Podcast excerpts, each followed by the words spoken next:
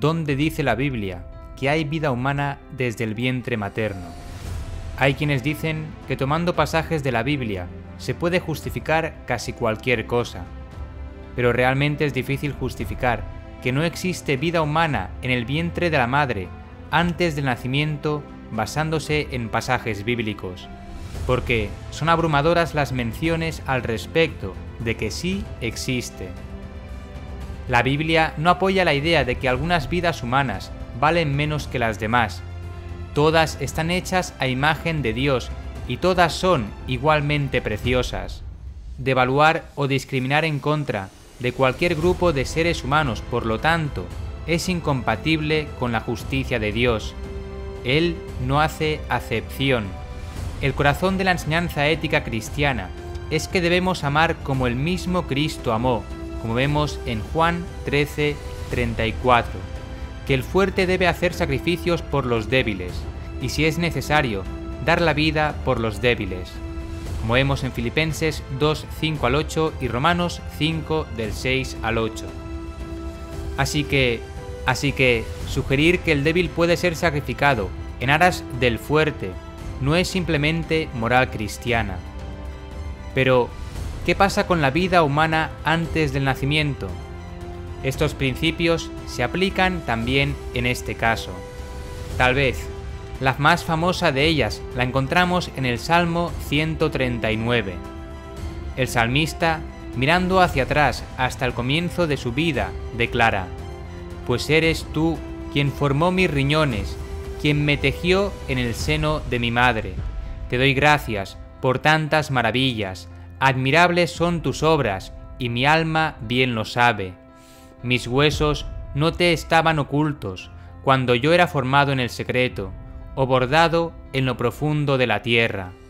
Tus ojos veían todos mis días, todos ya estaban escritos en tu libro y contados antes que existiera uno de ellos. John Stott ha argumentado que este pasaje afirma tres cosas importantes acerca de la vida humana antes del nacimiento. En primer lugar, afirma que el bebé no nacido es la creación de Dios, es Dios quien le tejió. La palabra hebrea usada por el salmista para tejer es rakam, una palabra relativamente rara en el Antiguo Testamento, que se utiliza casi exclusivamente en los textos que describen las cortinas y velos del tabernáculo del desierto de Israel y las vestiduras del sumo sacerdote. Decir que un niño no nacido es rokam, por tanto, dice algo acerca de la habilidad y astucia del tejedor y de la belleza de su tela.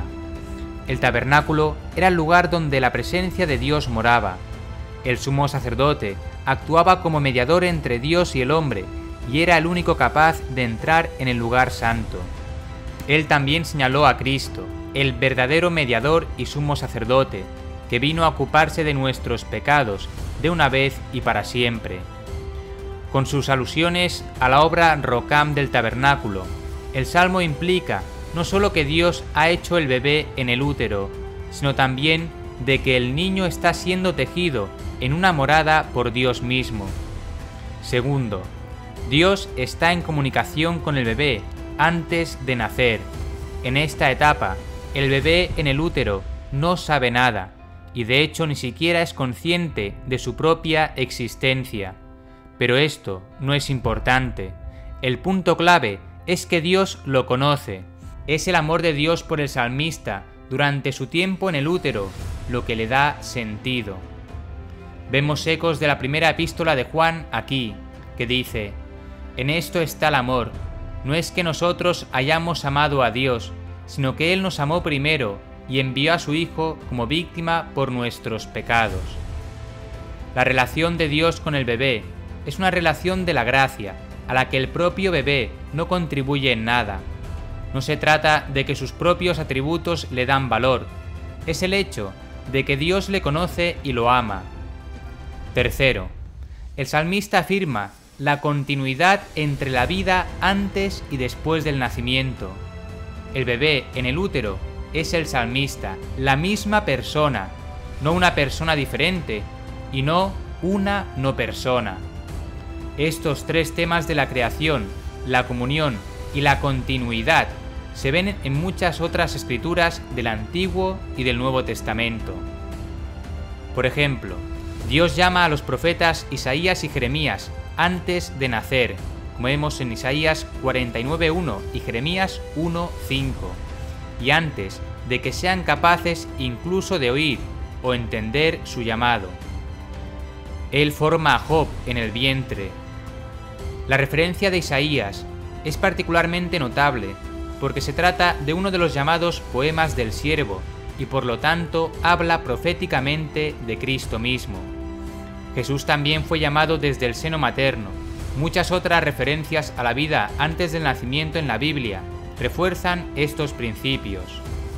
En Génesis 25, Esaú y Jacob luchan en el seno materno, mostrando el comienzo de la estrategia competitiva y combativa que luego caracterizaría su vida familiar.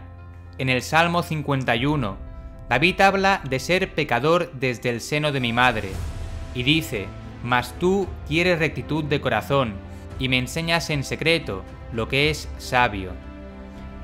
Además, hay más de 60 referencias que mencionan el evento de la concepción, que subrayan explícitamente su importancia. Una de ellas es Mateo 1.20, en la que un ángel le dice a José, refiriéndose a María, la madre de Jesús, que lo que se ha engendrado en ella es del Espíritu Santo. Especialmente llamativos son los versos que describen la concepción de Jesús y desarrollo intrauterino en Lucas 1. Aquí vemos a Isabel, la madre de Juan el Bautista, profetizando sobre Cristo en su primer mes de gestación, y el bebé Juan salta en su seno materno. El tiempo es dado con cierto detalle. Fue en el sexto mes del embarazo de Isabel que el ángel visitó a María, como vemos en Lucas 1.26.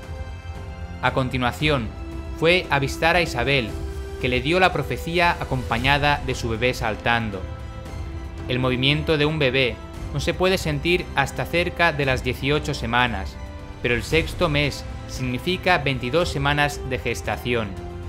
Las escrituras registran que María se quedó con Isabel unos tres meses y luego regresó a su casa, y que Isabel dio a luz después de eso.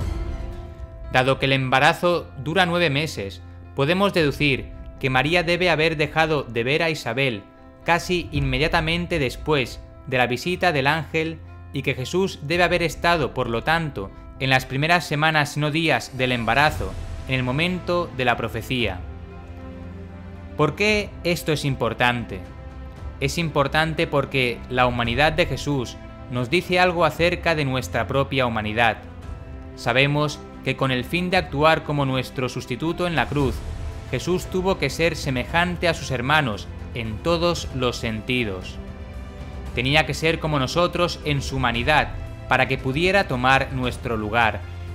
Por lo tanto, se deduce que si Jesús estaba vivo en el útero durante el primer mes de embarazo, también lo estábamos nosotros. Negar la humanidad del embrión humano, por lo tanto, es socavar no solo la doctrina de la creación, sino también la doctrina de la expiación.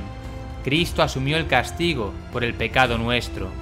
Aunque no se indica explícitamente, la Biblia señala con mucha fuerza la conclusión de que la vida humana comienza en la concepción, un proceso que sabemos por la ciencia que comienza con la fecundación, cuando una nueva vida humana individual llega a existir. El fuerte testimonio bíblico sobre la vida antes de nacer apunta a la conclusión de que la vida humana desde el momento de la concepción es, al igual que otras formas de vida humana, hecha a imagen de Dios y digna del mayor respeto, admiración, protección y empatía. Mostrar este grado de amor respecto a los seres humanos antes de nacer en algunas circunstancias puede ser muy costoso para nosotros personalmente. Esto nos lleva de nuevo a los pies de la cruz y a la voluntad de encaminar en los pasos del Maestro, que se entregó totalmente por nosotros y que nos llama a amarnos unos a otros como Él nos ha amado.